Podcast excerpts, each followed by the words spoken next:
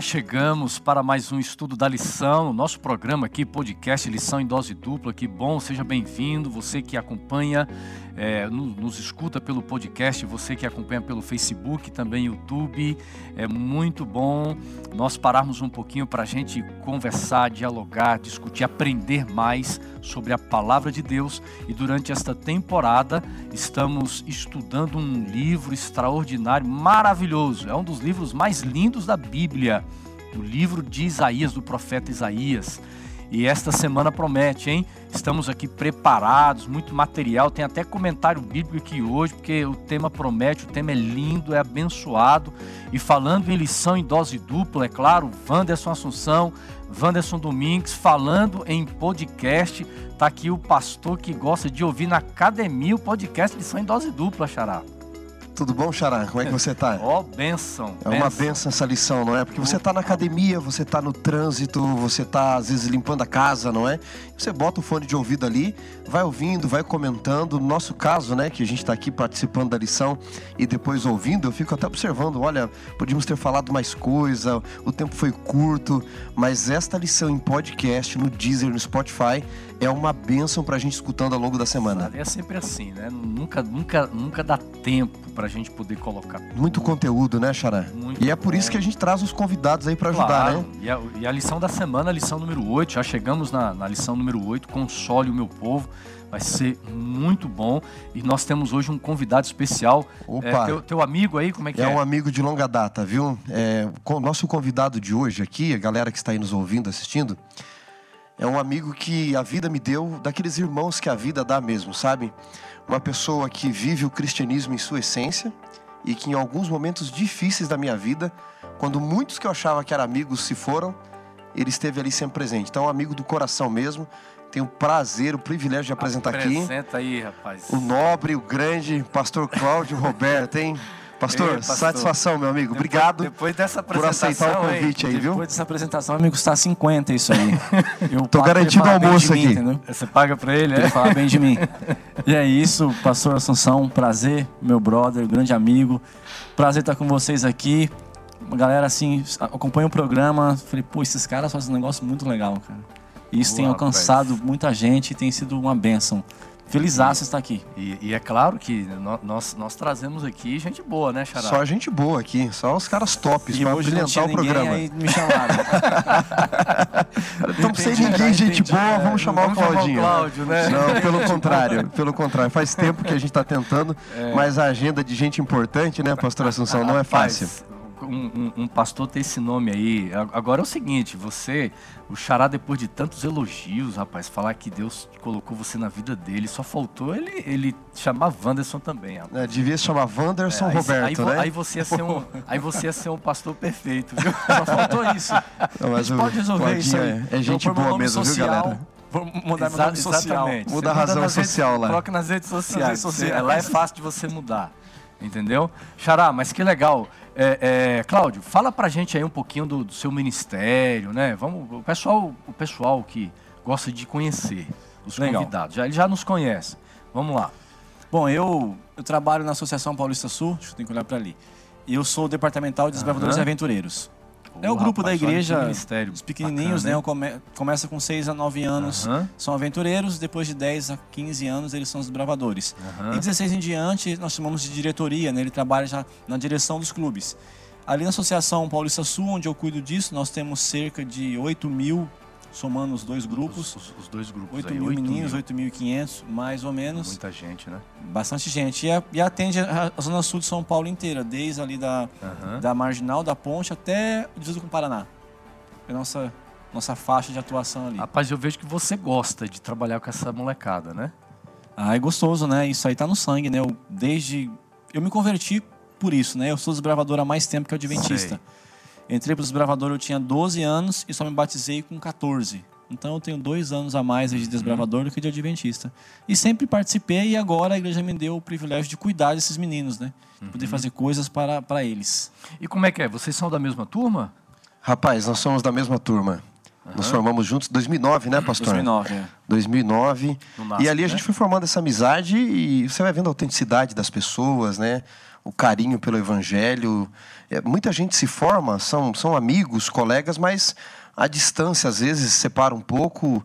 Mas o pastor Cláudio é daqueles amigos assim que permaneceram uhum. do curso ali, conhecem os podres da vida também, né? O Cláudio, ele tinha, ele tinha esse topete lá no colégio? Não? Ah, não tinha, né? Não tinha, não tinha. Não a evolução tinha. do ser humano. Lá não era permitido, né? Não lá podia. Não, não podia, não. Jamais que pastor Amin Rodor aceitaria Esse topete, né? Não, de jeito nenhum. Mas aí... Isso aí foi a distância, entendeu? Ele estava mais perto da fonte, e aí ele era mais você... cometido. Aí ele foi se afastando de mim, então, ficando longe. Viu, pastor Cláudio? Então hoje você dá uns conselhos para ele aí depois do programa. Ah, dou, dou, dou. O, o C.S. Lewis, né, quando horrível. perguntam para ele quem que ele era, ele fala, eu sou um herege convertido que vive às margens do cristianismo, né? Às vezes eu brinco, né? Eu sou um herege convertido às margens do adventismo, né? É, tem que avaliar essa conversão, tem você que avaliar. É ou era, você, é, você é um herege ainda ou você era um herege? Não, a gente, a gente defende que a autenticidade de cada um, não é? Tem que ser preservada, afinal Cristo respeita, né? Tem gente nos assistindo ali que gosta de topete, que não gosta de topete, que gosta de barba, que não gosta de barba, e o evangelho ele vai aceitar as pessoas transformando iguais a Cristo, não igual a gente, é, mas como eu, elas são. Eu, eu fico me perguntando, cara, sua mãe quer pensar disso. Você volta ali para a região de Biúna, Cotia ali, a mãe recebe esse jovem em casa é. com essa camisa e com esse topete. Pastor, fica mal. Rapaz, olha, olha aqui, ó. Eu, eu tô me sentindo... Ela vai aceitar, se ela, se ela entender o amor de Cristo, né? Ela vai aceitar olha, as pessoas quem, como elas você, são. Você que, você que está ouvindo um podcast, você não me vê, eu tô, de, tô com um blazer aqui, eu tô me sentindo até um fariseu aqui, né? Com esse blazer. Agora, pastor, gostei dessa camiseta, hein? Oh, dá, um, dá, um, dá um, um, ali, um zoom aqui, aí, o pessoal. Olha lá, Escola Sabatina desde 1853. E falando então em escola sabatina, mostra, vamos mostrar para o pessoal aí. Opa, já vamos temos lá. a nova lição. A gente já, já, nós já vamos entrar no, no tema, né?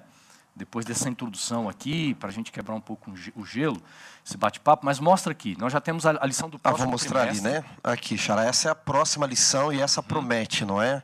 O, o tema, não é? A promessa, a aliança eterna de Deus e o autor, um dos maiores escritores e teólogos da história do Adventismo, já falecido, Gerd Hasel, respeitadíssimo no mundo teológico aí fora. Então, se você não adquiriu a lição, vale a pena adquirir. Ok, muito bom. E tem também a lição dos jovens, pastor. Para a turma jovem, o tema é o mesmo, aliança, o eterno concerto com Deus, Deus com seu povo. O ator é Skip McCartney, uhum. não é o mesmo da lição de adulto, mas também é uma pessoa com a linguagem voltada para os jovens, uma lição com uma nova roupagem, um, ficou bacana, uma diagramação é. melhor, é. ficou bacana. Nova lição jovem, adquira já a sua aí, muito bom. Se você não tiver, não souber aonde adquirir, deixe nos comentários aqui, a gente vai te dar o link da, da descrição. O pessoal coloca normalmente ali o, do, ah, vai ter tá o, o, contato da já CPB tem ali, já, ó, perfeito. para você fazer a sua assinatura. E aqui, ó, eu quero fazer um desafio. Estude a Bíblia com um amigo, com uma amiga, com um familiar. E um dos estudos bíblicos que você pode estudar com alguém é este aqui, ó. É um estudo gratuito falando sobre as revelações do livro do Apocalipse, né? Fantástico. Vivemos numa época em muita gente, muitas pessoas estão sedentas querendo aprender sobre a palavra de Deus, querendo conhecer Jesus, a respeito das coisas do reino dele. Então fica aqui o nosso convite para você, durante o ano de 2021, você tem que servir a Deus, tem que trabalhar. Um dos propósitos da escola sabatina, um deles é a missão, pregação do evangelho. Então nós temos que pregar. Então fica aqui o desafio para que você se alimente da palavra e estude a Bíblia com alguém. E uma opção é o livro do Apocalipse, o estudo bíblico Apocalipse. Aqui nos próximos programas nós vamos também mostrar outros materiais, outras possibilidades que você também pode é, outros estudos que você pode usar, tá ok? Muito bem, nós vamos então entrar na lição é, de número 8, tema Consolem o meu povo, que lição maravilhosa, e é claro que nós vamos orar, agora pedindo a bênção de Deus por nós, por você que assiste, por você que escuta a lição, este é o nosso comentário, e o pastor Wanderson então é, fará esta oração por todos nós. Vamos orar. Querido Deus e Pai, nós vamos neste momento recapitular a lição, nosso guia de estudos, e com um tema muito importante do livro de Isaías, o consolo do teu povo. Esse é o tema geral do nosso trimestre. E qual é o consolo que o Senhor traz para o seu povo? Nós vamos ver. É a esperança da eternidade. Que o Senhor abra a nossa mente dos amigos que nos ouvem, alguns, quem sabe, agora no trânsito, indo para o trabalho, alguns em casa, cuidando dos afazeres cotidianos, talvez alguém nos assistindo pelo Facebook, pelo YouTube. Que o Senhor, neste momento, através do Santo Espírito, alcance esta pessoa, ilumine a sua mente para compreender a tua mensagem de esperança e de consolo através da tua palavra. Assim oramos por Jesus. Amém.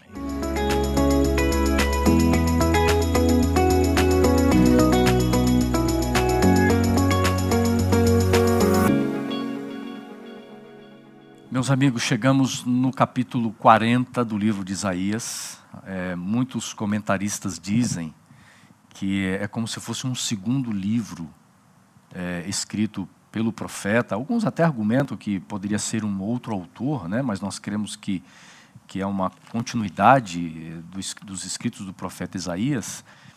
É, e esta segunda parte do livro, que vai agora, inicia-se no capítulo 40 e vai até o capítulo 66, é, também há três divisões, né, Xará? Dentro deste novo livro, ou deste, dessa segunda parte do livro de Isaías, três partes se dividem ali, mas o que me chama a atenção é o grande tema que se segue a partir de agora, a partir do capítulo 40, que é justamente o tema, é um dos temas mais lindos, se não o, o tema mais bonito das Escrituras, que é o tema da redenção. É Deus salvando, é Deus prometendo a salvação, é a, é a, é a redenção de Israel, é a redenção do povo de Deus. Exatamente, pastor Assunção. É o que torna Isaías o evangelho do Antigo Testamento. Esta promessa. Lembrar os nossos amigos que têm nos acompanhado que o livro de Isaías ele é comumente dividido em duas partes, né? Do uhum. capítulo 1 ao 39. A primeira parte, que é mais histórica, vai tratar mais dos reis de Israel, uhum. desde Uzias até especialmente Ezequias ali e, e o Senaqueribe, Tiglat-Pileser, todos esses reis, é uma parte histórica, né? E, e, e trazendo também um fundo espiritual no, no contexto Exato, de juízo. Né? Exatamente, no contexto de juízo. Agora, depois que Isaías mostrou o porquê do, do juízo, os pecados de Israel, todo o contexto que envolvia Israel e seus reis, é, falando do cativeiro, que veio em parte pelos assírios, mas grandemente e largamente pelos babilônicos, Agora, Deus, através do profeta, vai trazer uma esperança para o povo. E aqui eu preciso fazer um parênteses aqui, pastor Cláudio. O grande problema de Israel no Antigo Testamento, qual foi? Se chama idolatria. Nós vamos tratar disso ainda. Mas se você for pegar desde que o povo de Deus está formado, você tem ali a idolatria como grande problema do povo de Deus. Esse problema é resolvido de que forma? Deus leva o povo até o cativeiro. Nunca mais, depois do cativeiro, Israel terá o problema de idolatria. Nunca mais. Deus resolveu o problema do cativeiro. Porém, o povo vai para um outro extremo. E agora que Deus vai consolar o seu povo e tentar equilibrar o seu povo para que eles tenham esperança de verdade. Pastor, uma coisa que fica bem evidente nessa segunda parte do livro é o, o misto, né? Sião, é o, é, ele fala um pouco de Sião e um pouco do Messias esse Messias Redentor, ele aparece no, no livro de Isaías, basicamente assim, a grosso modo, podemos dizer, o capítulo par normalmente fala uhum. de Sião, capítulo ímpar fala do Messias, e isso vai alternando, né? ele vai mesclando essas, essas ideias, é, o, é ungido, é o povo, é a terra, então o cuidado de Deus ele vai se estendendo por todo o livro, a gente vê o agir de Deus, na, seria o evangelho do, do Antigo Testamento, né? Esse cuidado que ele tem com a terra, com o povo, restaurar Sião. Isso fica muito evidente nessa segunda parte do livro, que é uma coisa que eu achei muito bonita também. Do 40 em diante começa esse, esse misto, né? O Messias é a terra, o Messias é a terra. É verdade. E, e, voltando, né, entrando na Bíblia, porque o propósito da lição da escola sabatina, do estudo, é justamente nos conduzir à palavra de Deus. E nós vamos dedicar o tempo aqui entendendo um pouco mais sobre o capítulo 40 de Isaías, que é um capítulo extraordinário, lindo demais. E, e começa, por exemplo, o primeiro verso, vamos, vamos analisar aqui os versos 1 e 2, porque eles dizem o seguinte: o versículo 1 começa dizendo assim: Consolai, consolai o meu povo, diz o vosso Deus. Começa com duas palavras que é, eu, eu, vejo que é, é uma, é uma intensidade da parte de Deus, uma urgência da compaixão de Deus sendo colocada, é, sendo externada aqui, não só para o profeta, mas para que isso chegasse no seu povo também. Verdade. Pastor, eu queria colocar algo aqui, até se você me permitir adiantar uns versos, mas só para mostrar uma estrutura, uhum. é, ver até a opinião de vocês sobre isso, compartilhar com os nossos amigos, porque alguns especialistas em Isaías dizem que aqui você tem três vozes na sequência. A primeira voz é essa que aparece dizendo: Consolai, consolai o meu povo. É um clamor, né, Cláudio? Uhum, sim, sim. É, é uma voz que está clamando. E a gente tem que perguntar: quem é essa voz? Quem está clamando? É o profeta? É o anjo? Lógico, o profeta está escrevendo, mas dentro da estrutura do texto, quem é você, é essa voz que clama? que fala, né? Depois é verso 3? No verso 3 você 3. tem uma segunda voz. Uhum. Aí ele aparece, voz do que clama no deserto. Veja que ele está chamando conclamando uma outra pessoa, uma outra que depois vai até aplicar depois a, a João Batista, etc, não é? Vamos ver daqui no Novo pouco, Testamento. Né? Aí no e verso 6, uma voz diz: clama e alguém pergunta. E aí o que, que alguns observaram, alguns estudiosos observaram nisso? Três vozes, três mensagens. E vocês, como são teólogos, já estão imaginando o link que eu vou fazer uhum. com Apocalipse 14, verso uhum. 6, onde três vozes aparecem clamando para o povo de Deus no tempo do fim, para o resgate do povo de Deus. Esta sessão, a segunda sessão de Isaías, que seria equivalente ao Novo Testamento, o profeta agora, por ordem divina, conclama três mensagens, três vozes para falarem ao povo de Deus. E a primeira, voltando à tua uhum. questão, é uma voz de consolo, uma voz que traz esperança para o povo de Deus diante das aflições que eles passavam. Pastor, interessante que analisando essa, essa, essa repetição, ela passa desse momento do livro ser mais constante. Ela repete em 43, tem uma repetição, 51 tem uma repetição. É uma intensidade emocional. Esse fato de repetir não é aleatório, não é apenas poesia. É uma intensidade emocional que Deus está usando ali para dizer: olha, esse consolem, consolem é intenso e tem uma carga de emoção. Uhum. Ele está realmente preocupado com o povo. console meu povo, console meu povo. Essa ideia é muito, muito presente no livro. E é por isso que Isaías, no 40, verso 9, pastor Assunção, é, que é o nosso verso para memorizar, inclusive, diz: Ó oh, Sião, que é uma forma carinhosa de se referir a Jerusalém, né? Ó oh, Sião, você que anuncia as boas novas, suba um alto monte. Ó oh, Jerusalém, você que anuncia as boas novas, levanta a sua voz fortemente, levanta e não tenha medo, diga à cidade de Judá: aí está o seu Deus. O consolo que Deus está trazendo para o povo, lembrando que ele está clamando agora para um povo de exílio. O contexto da segunda parte de Isaías é um povo que está exilado, né? Vamos relembrar o que nós estudamos até aqui. Você tem um rei como Acas, um rei como Manassés, embora Isaías não tenha entrado muito na, na questão de Manassés, mas reis que conduziram o povo à idolatria, reis que conduziram o povo, e o povo de alguma forma é responsável, porque aceitou também, à distância de Deus, a, a adorar a imagem e não ao Criador de todas as coisas. E agora Deus permite de alguma forma o cativeiro, e o cativeiro traz dificuldades, traz mortes, traz separações, traz muitas privações. E o povo está agora em angústia. Deus nos abandonou, porque Deus permitiu tudo isso. Onde está Deus? E ele vem com essa voz de consolo que traz a presença de Deus no meio do povo, porque, porque onde esse, ele está. Porque é, esse desespero, esse, esse contexto de sofrimento de Israel, do, do povo de Judá, é, envolve vários, vários aspectos. Por exemplo, foram, é, foram décadas de de guerras, de destruições, de mortes, a perda de familiares, a destruição de Jerusalém, a destruição do templo, o sofrimento do exílio, é, longe do lar, a separação de pessoas que eles amavam, o sofrimento espiritual, o peso, vamos dizer assim, é, o, o, o, é, o peso, né, por todo uma, uma, um, um retrospecto de, de uma vida pecaminosa.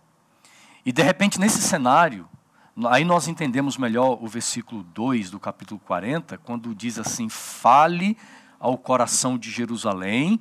Aí diz o seguinte: o texto bíblico: Bradai-lhe, que já é findo o tempo da sua milícia, é fim do tempo da sua servidão. Aí continua o texto dizendo o seguinte: a sua iniquidade já está perdoada. Olha que, que, que é, é, palavras extraordinárias que Deus traz para o povo. A iniquidade está perdoada e já se recebeu em dobro das mãos do Senhor por, por todos os seus pecados. É, é, é lindo quando nós entendemos o contexto que o povo vivia, não só o contexto social, contexto de sociedade, mas principalmente o espiritual. Porque aqui Deus não está dizendo apenas assim, eu estou pondo fim à guerra, mas também estou pondo, é, dando é, início ao quê? A um processo de restauração, restauração um processo de cura. Pastor, uma coisa interessante nesse texto, essa questão do, do dobro, isso só acontece em Isaías e uma outra passagem paralela no livro de Jó. Uhum. O que acontece aqui é na construção do texto, eles têm um, um, um dobro no dual. Dual é uma expressão, uma forma de plural no hebraico, para quem está nos ouvindo ali, que é, que é uma repetição em pares. Então, é como se esse dobro que está no dual é como se Deus pegasse uma coisa, dobrasse no meio e dividisse em dois. Lembra quando a gente era criança e pegava o papel, dobrava em várias vezes, desenhava um bonequinho e quando abria, uhum. você tinha vários várias repetições daquele mesmo, Exato. daquela mesma forma, o coração, enfim. Deus ele faz isso, ele dobra e multiplica. Então é o dobro do dobro. Então o perdão que ele traz, o perdão dos pecados aqui que o texto diz bem claro, é o dobro das mãos do Senhor por todos os seus pecados. Ele a, a referência aqui é a iniquidade e é o pecado. É o, é o pecado é o aon, né, que chamamos o pecado de distorção moral e a iniquidade, o pecado da mão erguida. Deus perdoou os pecados que tipo, cometeu uhum. voluntariamente, o da mão erguida, ele uhum. foi perdoado, e também ele perdoou o pecado uhum. de distorção moral. Deus está perdoando geral. Tá todo é, mundo. É fantástico, né? A, a, a, Estendendo perdão a todos. Porque daí na tua colocação a gente entende o seguinte, que da mesma forma que houve um juízo intenso da parte de Deus, que ele é um juízo é, um pesado, mas a misericórdia, a graça ela vem de uma forma muito mais abundante do Dobrada. que o juízo de Deus ali. Exatamente. Pastor, eu acho que duas coisas têm que ser pontuadas aqui. Talvez até para os nossos amigos que perderam uma lição ou outra, ou não estão familiarizados com toda a trajetória do livro de Isaías.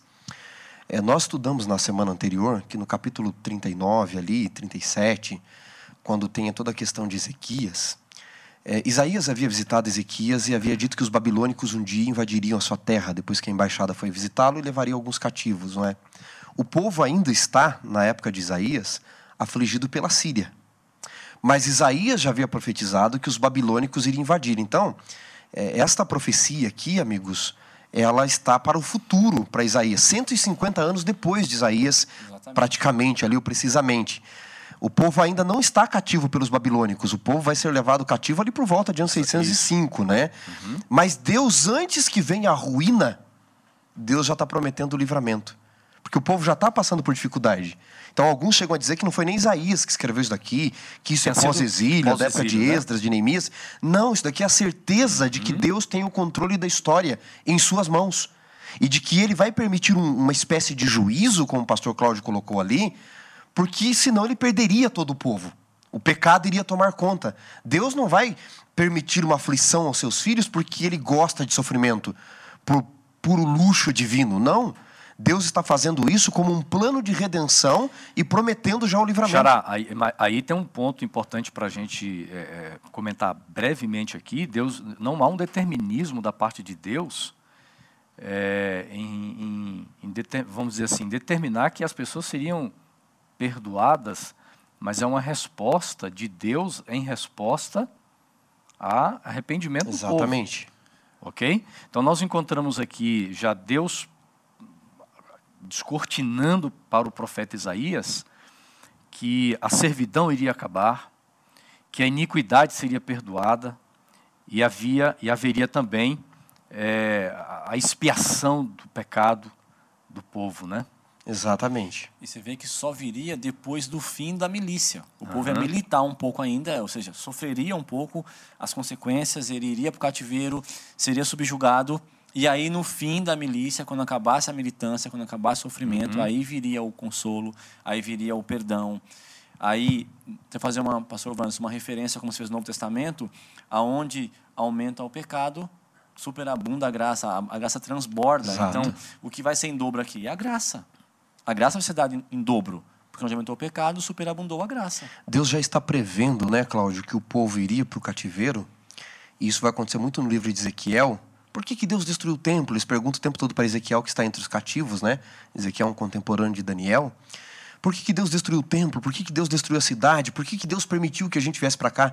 Deus já está prevendo o clamor do povo no meio dessa milícia, dessa guerra, e que o povo iria achar que ele o abandonou.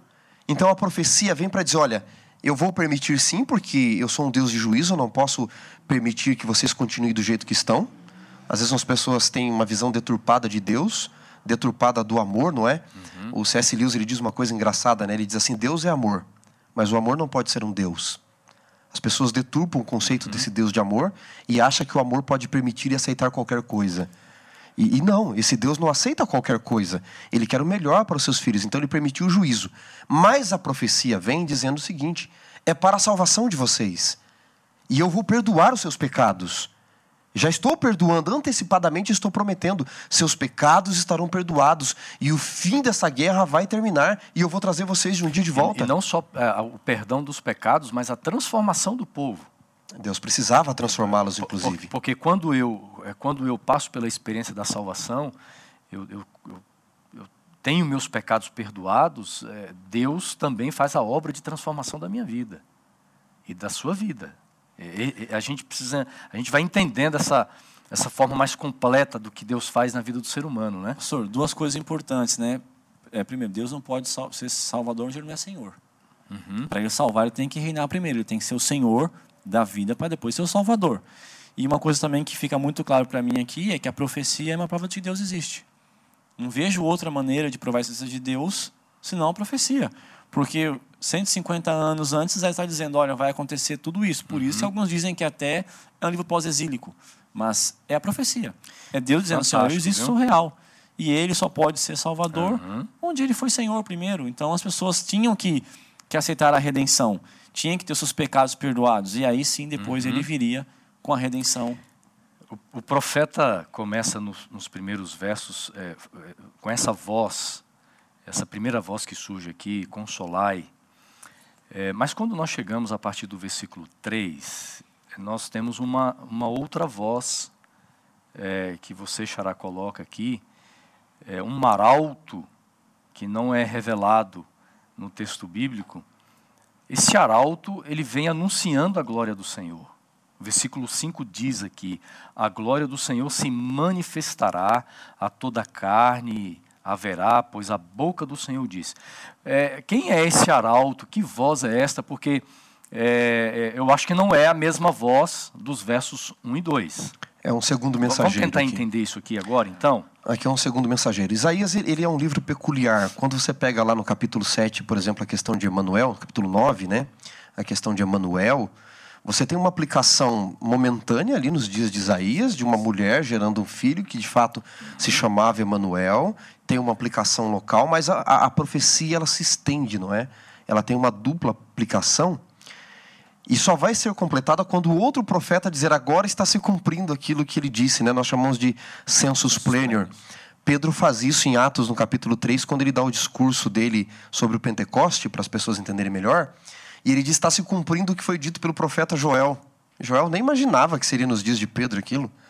Joel nem sei se tinha a, a amplidão completa da profecia, né, Cláudio? Talvez nem soubesse que ela seria uma profecia para dois cumprimentos, um local é, e um porque ali futuro. É, né? exatamente, né? tem nos dias de Pedro e para os últimos dias da história deste mundo. Então, Isaías está falando de um mensageiro, sim, da restauração local de Israel, como o final de Isaías, falando de uma nova terra, está falando da restauração local de Israel. Mas no Novo Testamento, em Marcos 1 e Mateus 3, vai pegar esta profecia de Isaías como nós vamos ter o Emanuel que vai se aplicar a Jesus, o servo sofredor que será Jesus também, ele vai aplicar aos dias de Jesus. E o que, que o Novo Testamento vai fazer? Uma comparação com o que estava acontecendo nos dias do profeta. Quando os reis iam visitar uma terra, as estradas não eram como a imigrantes de hoje, como a Castelo Branco, não é para falar aqui das estradas de São Paulo, eram como algumas estradas por aí que a gente vê, né, talvez. Mas elas eram cheias de buracos, elas não eram planas. Então tinha que vir não só um mensageiro, mas uma equipe antes aplanando o caminho uhum. para que o rei, o imperador, pudesse passar.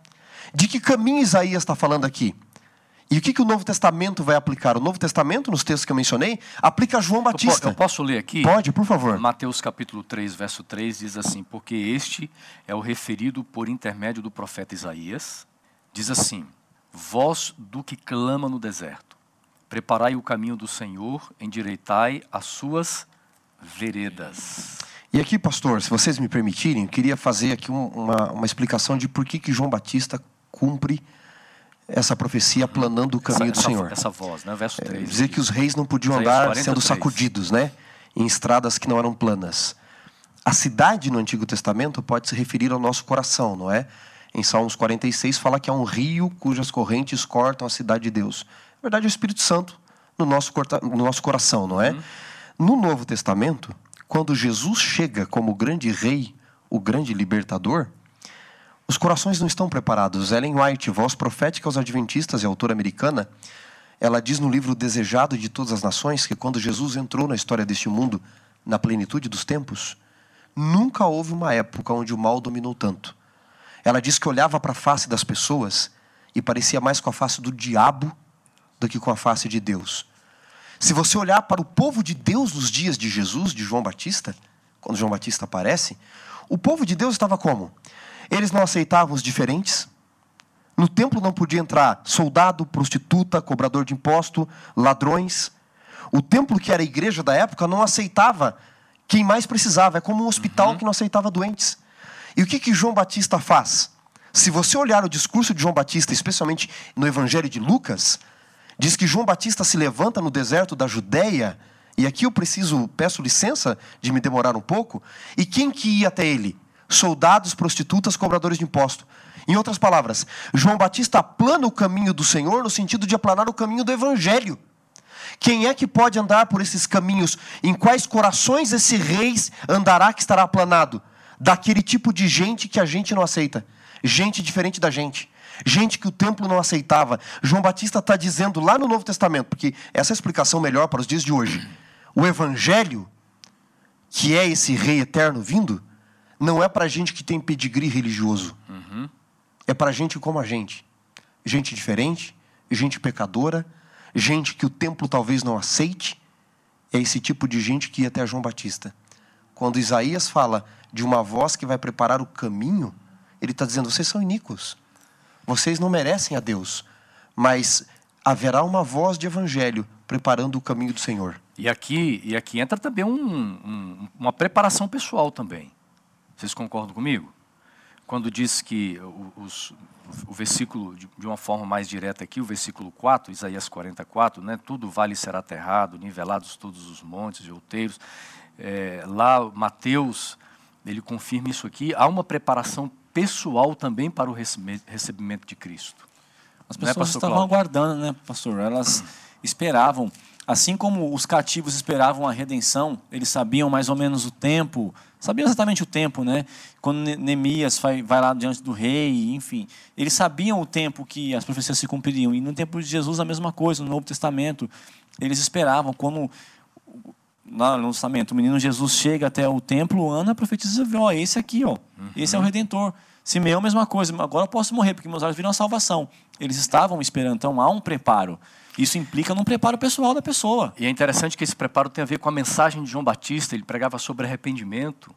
Muitos estiveram com Cristo, não reconheceram Jesus como Messias, mas não só a questão do, do reconhecimento de Cristo como Messias, mas é, não houve um despertamento espiritual, uma necessidade de arrependimento, uma necessidade de confissão e uma necessidade de fazer de Cristo o Salvador, o Redentor.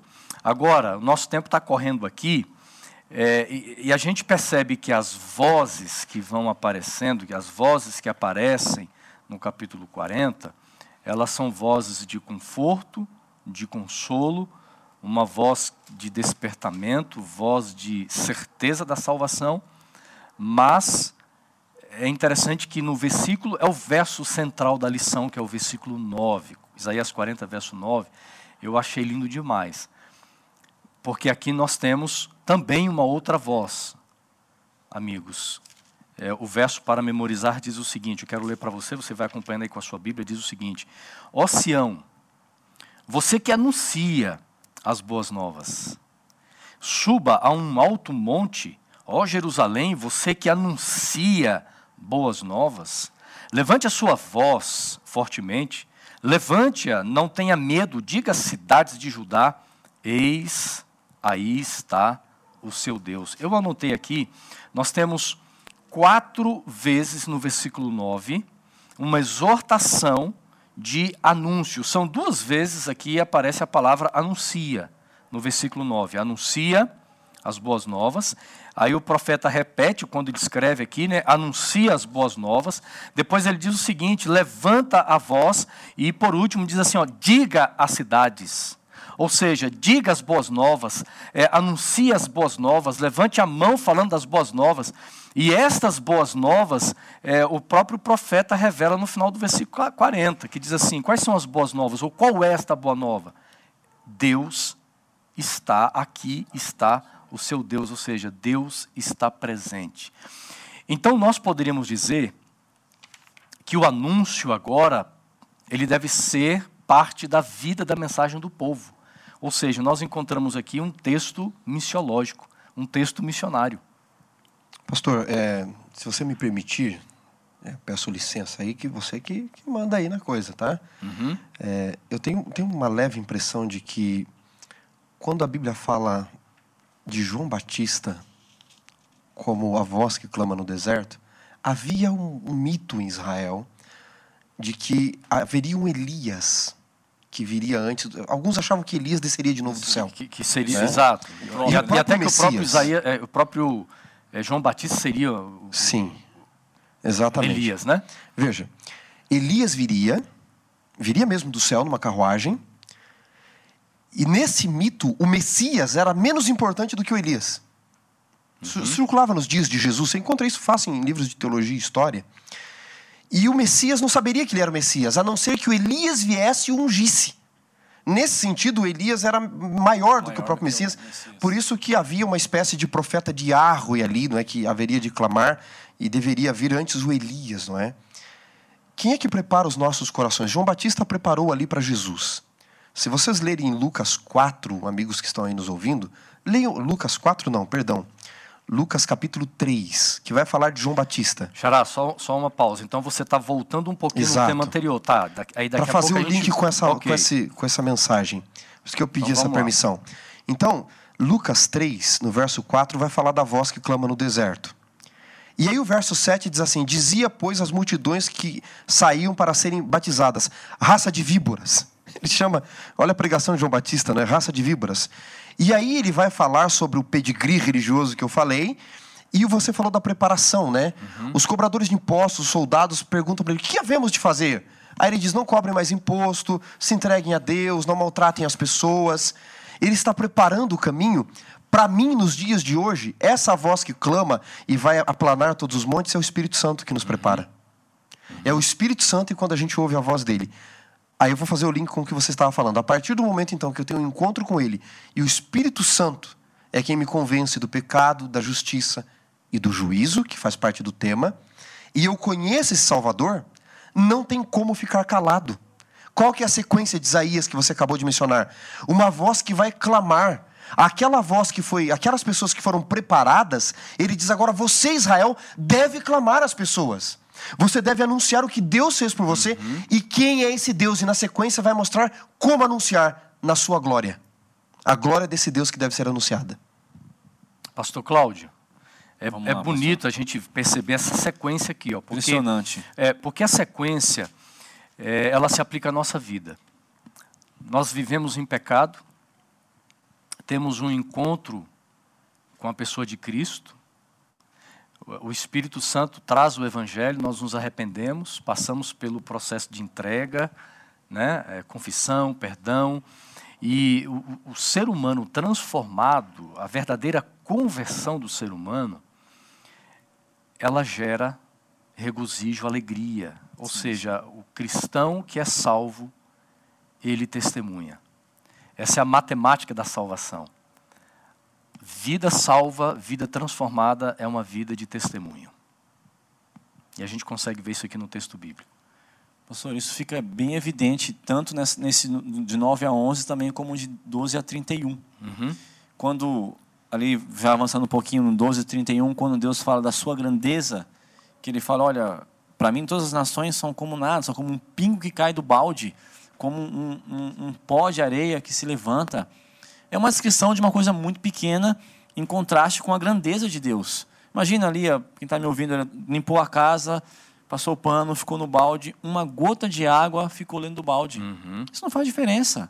Você vai num supermercado ali, aí na sua na fila da balança, alguém antes de você pesou uma, uma mandioca e tinha terra e ficou um grão de terra na balança que o cara não limpou direito. Isso não faz diferença nenhuma, isso não é nada. São como coisas que é menos do que nada. E aí Deus vem falando assim, ó, essas coisas são tudo isso porque a grandeza dele é constatada nesse, nessa ideia, essa analogia. Então, diante disso aí, pastor, diante desse Deus que é tão grande que as nações são como nada ou como menos que nada, meu problema pode ser muito pequeno. Então, diante da grandeza de Deus, a, a minha, os meus problemas tornam-se pequenos uhum. se eu vou a Ele. E aí Ele transforma a minha vida dessa forma. Exatamente. Agora, olha, é, é, eu, eu estive pensando esses dias que dentro de um dentro de um contexto religioso pagão, dentro das religiões pagãs, nós não encontramos é, o tema missão, porque em momento algum você verá os deuses pagãos enviando os seus seguidores, os seus servos, para propagar é, a respeito daquele Deus. Mas na Bíblia é de uma forma tão clara Deus enviando sempre o seu povo. O tempo todo, né? Dentro de um contexto como nação, como povo, é por isso que Deus estabelece a nação de Israel. E quando nós olhamos aqui para esses versos, né, ou melhor, para o verso 9, a gente vê essa intensidade de Deus, urgência. Olha, anuncie, tem que falar, levante a voz, clame. diga, clame. É um tom de, de urgência.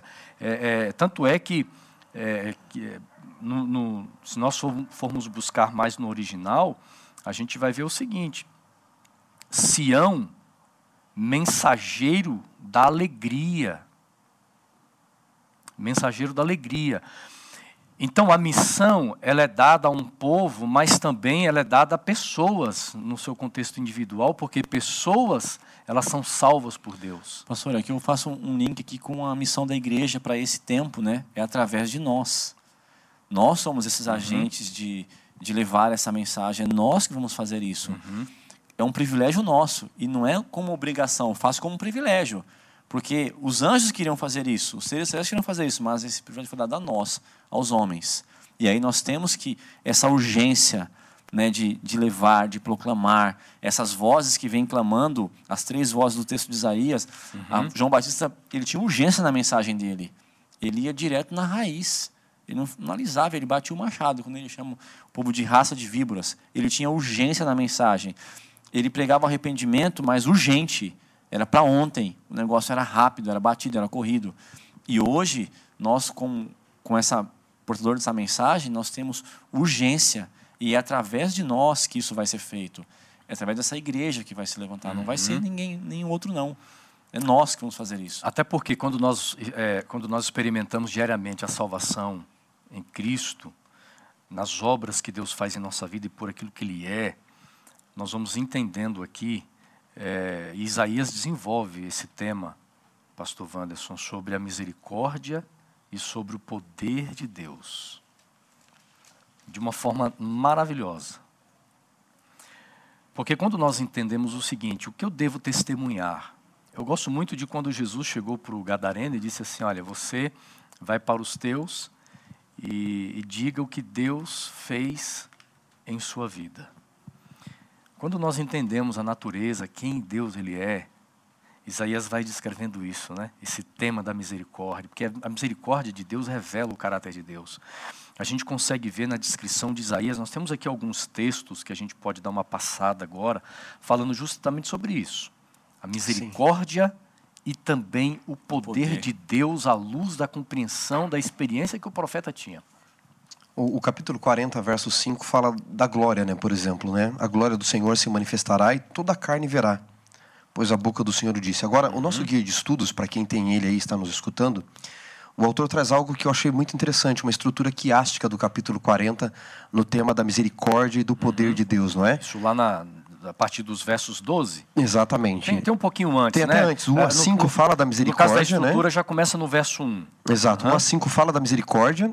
Aí 3 a 8, ele pega a questão do poder, né? Você tem ali, os textos sobressaem, mas ele vai até o verso 8 falando do poder. Uhum. Aí ele volta a falar da misericórdia, poder e misericórdia. Então ele começa falando de misericórdia, termina o capítulo 40 falando da misericórdia. E o centro, depois ele vai falar do poder de Deus, dessa grandiosidade, mas o centro da mensagem, que é o principal da estrutura quiástica, que está ali especialmente nos versos 9 a 11, que faz parte até o nosso verso para decorar. Até vou pedir o pastor Cláudio ler para nós, versos 10 a 11 de novo, para a gente destacar essa parte, por favor. 40 versos. 40, né? 9 a 11? 9 a 11, 9 perdão. A 11. Tu, ó Sião, que anuncia boas novas, sobe a um monte alto. Tu que anuncias boas novas a Jerusalém, erga a tua voz fortemente Levanta, não temas, e diz às cidades de Judá: Eis, aí está o vosso Deus. Eis que o Senhor Deus virá com poder, e o seu braço dominará. Eis que o seu galardão está com ele, e diante dele a sua recompensa. Como pastor, apacentará o seu rebanho, entre os seus braços recolherá os cordeirinhos, e os levará no seio.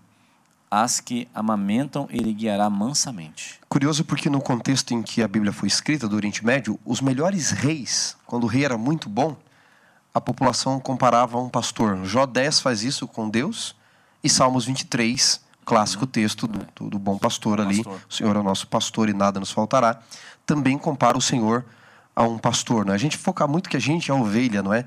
Mas o foco do contexto do Oriente é que um rei bom, misericordioso, era comparado a um pastor que cuidava das suas ovelhas. Uhum. E aqui Deus está dizendo: eu, eu, com misericórdia vou apacentar vocês, como um pastor cuida das ovelhas mais frágeis, né, das que amamentam, amamenta. daquelas que estão mais frágeis, que precisam de mais cuidado. Eu vou cuidar de vocês. Então, nesse momento aqui, o autor destaca algo interessante de Isaías. Você tem a anunciação. Como que eu vou anunciar esse Deus? O que dele eu devo falar? E aí o foco do texto de Isaías é em dois aspectos deste Deus: o seu poder e a sua misericórdia, que está envolto ali o seu amor, a sua bondade. Por que, que tem que destacar o poder deste Deus? Como que ele vai cumprir as profecias? De nos perdoar, de nos salvar. Você precisa de poder, pastor Assunção. O Estado sem poder de força não é nada. Uhum. Se o Estado chega para um bandido e diz assim: olha, Será que, por favor, você pode não estuprar, não roubar, não assassinar? O Estado tem que impor o poder àquele que é rebelde. Deus ele tem poder para cumprir sua profecia, para libertar o seu povo. Mas há um outro aspecto desse Deus, porque se não mostra esse outro aspecto, o poder sem essa outra face é tirania. É, é, olhando para a estrutura, eu fico pensando, por exemplo, nos reis Nabucodonosor, Senaqueribe, é, e, Tiglat-Pileser, por exemplo, você, nós vamos encontrar uma ordem diferente desta aqui, porque o capítulo 40, a primeira palavra da estrutura é misericórdia. Mas na ótica dos reinos humanos, não é misericórdia, começa com poder. Mas uma, uma, uma forma de poder distorcido em relação àquilo que a Bíblia apresenta sobre Deus. Então vamos, vamos pegar essa estrutura, começaria na ótica dos reis e poderes humanos, começaria com poder e no lugar de misericórdia viria o quê? Talvez no lugar de misericórdia arrogância. poderia haver arrogância, uh, autoconfiança, egoísmo, soberba, soberba muito bem é. colocado. E, e essa misericórdia que alguns líderes humanos apresentam para com aqueles que lhes agradam, com aqueles que seguem os seus caminhos apenas, é, demonstrando às vezes em doações de coisas, é apenas para manifestar mais ainda o seu poder e o seu hum, domínio. Pastor, uma coisa que basta eles não fazerem o que querem, que esses reis mostram o caráter deles. Uma coisa uhum. importantíssima na palavra misericórdia, que aparece nesse texto aqui várias vezes, é, um estudo etimológico da palavra aponta que a raiz da palavra misericórdia na língua original bíblica, no hebraico, é a mesma raiz para a palavra útero. E aí eu esse negócio bugou meu cérebro, porque misericórdia tem que ver com útero. Aí a conclusão é porque é onde é concebido o amor.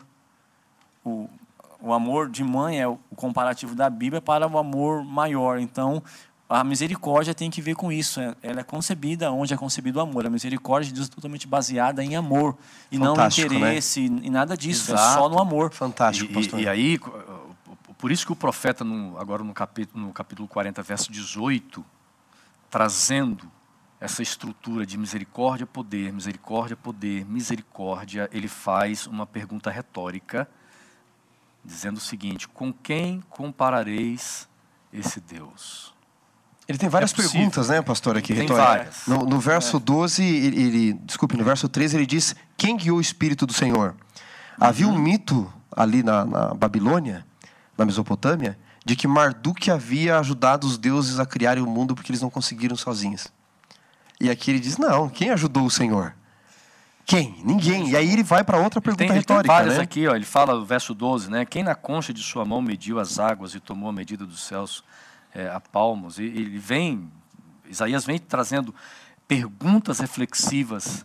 Exato. E aí o que, nos, nos, o que me chama a atenção agora é que quando Isaías faz perguntas retóricas a respeito da grandiosidade de Deus, no versículo 19 ele diz ele diz simplesmente o seguinte: o artífice funde a imagem e o ourives a cobre de ouro e cadeias de prata forge para ela. Ou seja, ele de repente compara um Deus que é o Criador dos céus e da terra, um Deus cheio de poder, cheio de misericórdia, aquele que salva, aquele que envia o seu povo, aquele que cura, aquele que liberta, e de repente ele, ele diz o seguinte: vocês querem comparar, alguém quer comparar esse Deus tão grandioso com um Deus que é idealizado e feito por mãos humanas.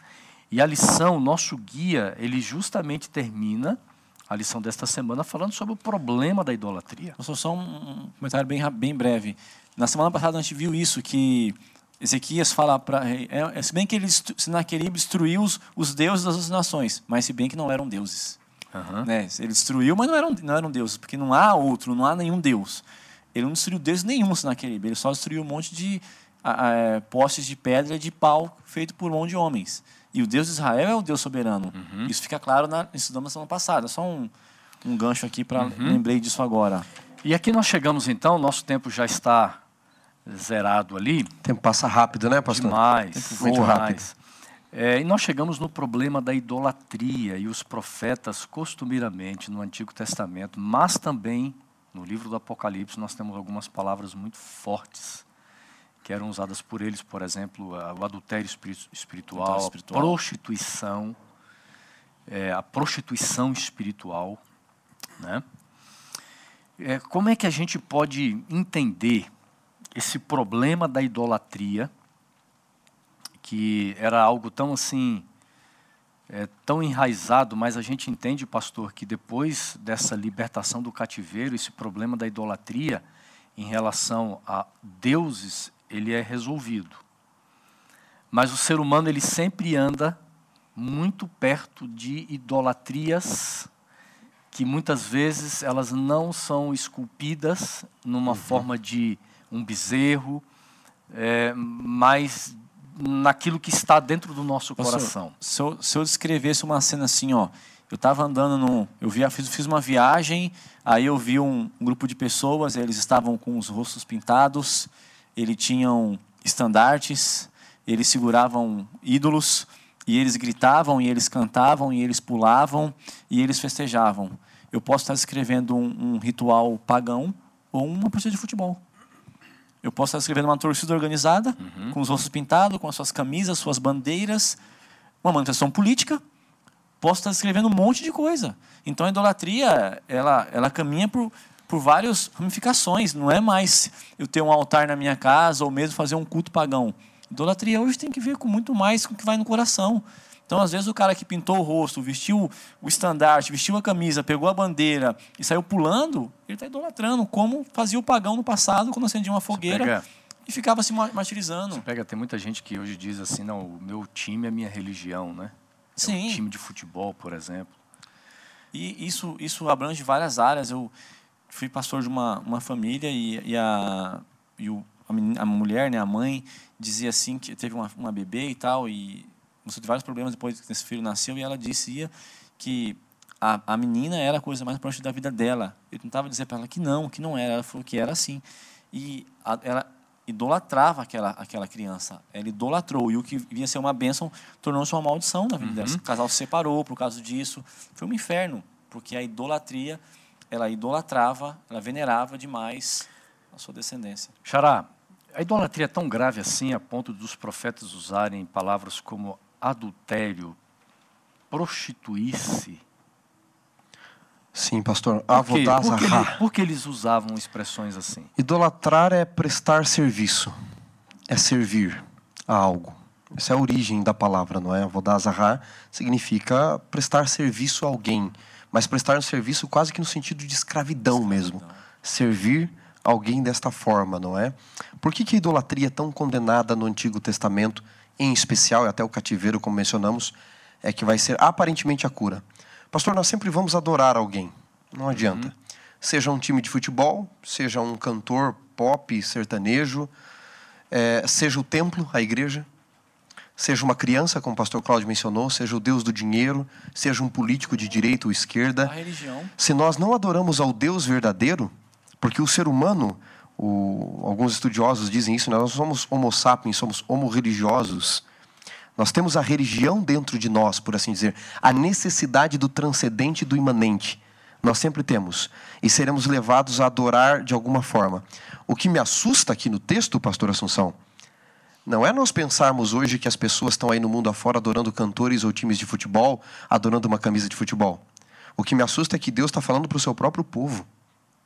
Aqui Deus está clamando ao seu povo. Vocês estão me comparando aqui a criaturas ao invés do Criador, estão colocando coisas pequenas no lugar de um Deus que, que ele não consegue ser comparado aqui no texto. Ele vai dizer toda a carne, todas as nações de mim são como a Eva, como um pingo cai de um balde, como um grão de areia na balança, como nada.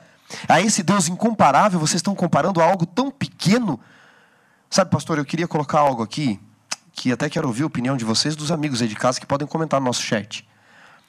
Nós, como igreja, por uma tradição católica que o nosso país tem, nós damos muito valor ao sétimo mandamento, a infidelidade. Só que vocês concordam comigo que todos os mandamentos têm o mesmo peso? Todos Sim. estão na tábua, todos foram escritos pelo dedo de Deus, uhum, todos representam o caráter de Deus. Qual é o primeiro mandamento? E por que, que Deus coloca o primeiro em primeiro? Não terás outros deuses, outros deuses diante, diante de mim. Está falando de idolatria aqui, certo? Uhum. Quando eu coloco um outro Deus, não tem que ver com a idolatria? idolatria? Qual é o princípio por detrás de cada mandamento? O sétimo não tem que ver com fidelidade? Idolatria. O sexto não tem que ver com amor à vida? Esse primeiro aqui está falando de lealdade. lealdade. Uma vez alguém me observou o seguinte: é muitas pessoas nunca serão infiéis, mas serão desleais. É possível que um marido nunca traia sua esposa, não seja infiel. Não vá lá praticar o ato da traição, do adultério. Mas ele é desleal, ele não a respeita no dia a dia, ele não a incentiva, ele não a elogia, ele não está do lado dela, ele não apoia os seus sonhos. Isso é deslealdade, ele já descumpriu o voto do casamento. Uhum. Às vezes, nós não chegamos a ser infiéis com Deus, mas somos desleais para com Ele. Nós colocamos outros deuses, que deuses os cristãos podem colocar. Que nós falamos aqui de time de futebol, de tudo. Nós podemos colocar a esposa na frente de Deus, o esposo na frente de Deus, o templo, a igreja, a própria religião. Uhum. A religião de autoajuda que o autor comenta aqui. C.S. Lewis ele fala que um dos maiores pecados que os cristãos cometem é idolatrar o amor. Tudo em nome do amor, idolatramos o amor. Ele diz assim: Deus é amor, mas o amor não é um Deus. Porque daí ele se torna um demônio na nossa vida e vira essa religião de autoajuda. O problema é que nós vivemos uma religião de moderada importância. Mesmo autor que você acabou de mencionar, Lewis, ele disse: se o cristianismo for verdadeiro, ele tem toda a importância. Se ele for falso, não tem nenhuma importância. O que ele não pode é ser de moderada importância. A religião não pode ser moderada. Ela não pode ser mais ou menos. Essa lealdade, eu, eu, sou, eu sou fiel, mas eu não sou leal. Tá ruim, tá errado. Porque eu posso pensar, eu em casa dormindo, guardo todos os mandamentos. Não, não é isso, não é essa a ideia. Exato. E quando a gente fala de lealdade, por exemplo, dentro de um contexto religioso, às vezes eu sou leal à função que me deram, ao cargo que eu tenho na igreja, mas eu não tenho sido leal a Deus, por exemplo. Exatamente. Né? É, o comentário adventista, eu quero terminar aqui, ele diz algo tremendo.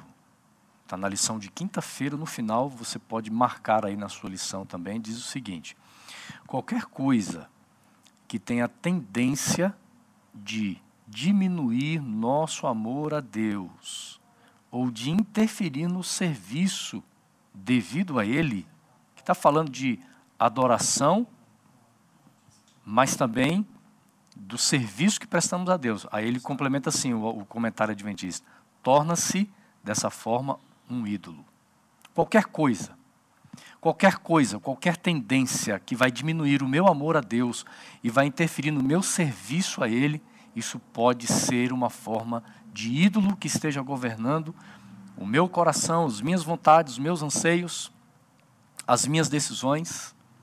E hoje o grande apelo de Deus para nós é nos voltarmos a esse Deus que salva e nós vivermos dia a dia, experimentarmos a salvação que Ele nos oferece. Amém. Que Deus nos abençoe. Chegamos ao final da lição. Que bênção, viu? É, é, claro, alguém pode perguntar assim ou dizer, pastor, poxa, podia ter comentado ali tal versículo, não é verdade. Tem muitas coisas que poderíamos ter comentado. Você pode aí no chat ainda dá tempo de comentar alguma coisinha, tá bom? Nós esperamos que esta lição tenha edificado a sua vida espiritual. Agradecemos aqui de coração o pastor Cláudio, pastor Cláudio Roberto. Foi muito bom, pastor. Valeu, pastorzão. Foi muito, muito bom. obrigado por muito, ter vindo lá da Zona Sul, participar aqui com a gente, ficar um pouquinho conosco. Deus te abençoe, você, sua família, seu ministério. Amém. Muito bom tê-lo aqui conosco, tá Amém. bom? Uma Xará, obrigado mais uma vez também, viu? E semana que vem uma baita lição. Convidado que eu vou. Convidado especial, viu? Especial aí também, né? Próxima semana vocês vão ver. Nós vamos é, estudar aqui servir e salvar. Gente, vai se preparando, vai estudando a lição, hein? Pastor Cláudio, termina abençoando esse povo maravilhoso. Vamos lá. Bom Deus, rendemos graças a Ti, porque o Senhor é poderoso e misericordioso e tem cuidado de nós continue fazendo, cujo nosso coração proteja ele contra a idolatria, contra os perigos desse mundo, e que nós possamos anunciar as boas novas da salvação em Cristo Jesus. É o que eu te peço por teu filho amado, Senhor. Amém.